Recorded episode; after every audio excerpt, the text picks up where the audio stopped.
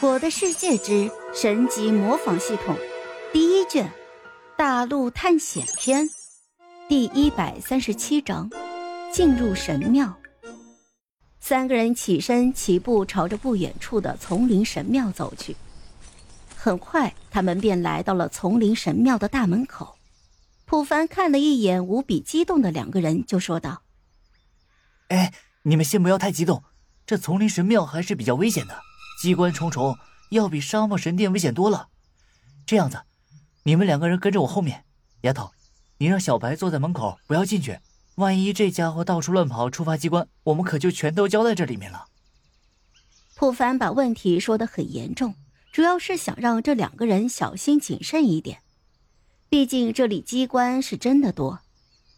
两个人听完也是点了点头，紧接着木婉就命令小狗坐了下来。而吴老二则是举起了盾牌，打算走在前面，替他们抵挡危险。不凡拍了拍吴老二的肩膀，就笑道：“没事的，这丛林神庙我熟悉的很，你不要紧张，我来带路就是了。”好的，师傅。吴老二点了点头，没有拒绝。毕竟他知道，如果自己乱逞英雄的话，那就是在给自己的师傅添乱。这丛林神庙一共分为三层，普凡三个人是直接从大门进入的，这是第一层。它有一个楼梯，直接通往第二层或者去地下一层。但是第二层往往是什么东西都没有的，所以普凡便没有带着他们上去，而是想直接下楼梯去到地下一层。普凡让两个人停下脚步。自己则是在楼梯的左右两侧查看了起来。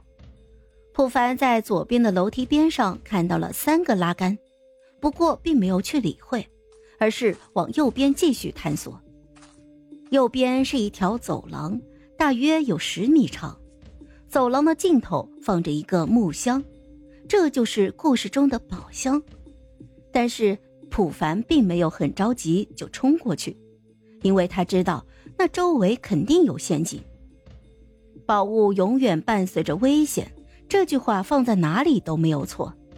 普凡一下子就看到了眼前的红石粉，凭借着自己多年的游戏经验，就知道这是一个很普通的绞线钩陷阱。